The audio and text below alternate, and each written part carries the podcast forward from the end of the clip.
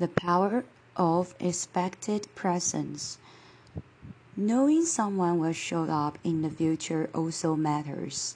In a 1967 University of Minnesota study, researchers gave study participants profiles of two people and told them that one would be a partner in future discussion groups.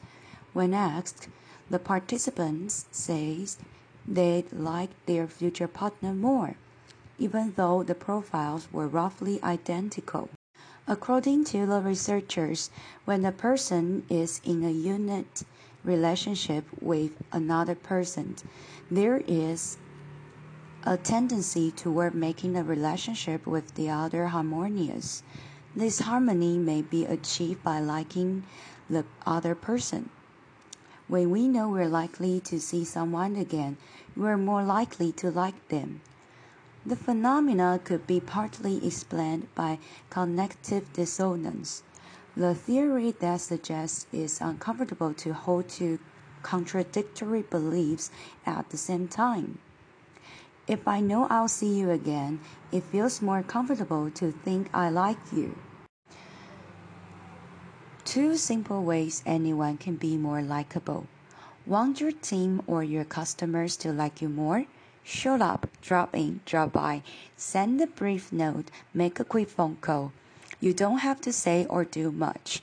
The mere exposure effect, the reflexive tendency to like things more when they seem more familiar, will naturally pay off. Then be cons- consistent in your behavior. In time, people will expect you to drop in or drop by, whether in person or virtually. Anticipating future contact will make them like you more. In short, make sure you can answer yes or two questions. Do I show up?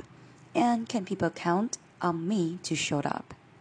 That plant manager, we like him because he was around, not instructively, not in that transparent.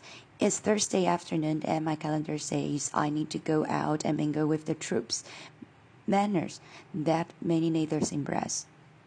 He was just around, and we knew he'd be around again. That was enough to make us like him and to be more willing to follow him.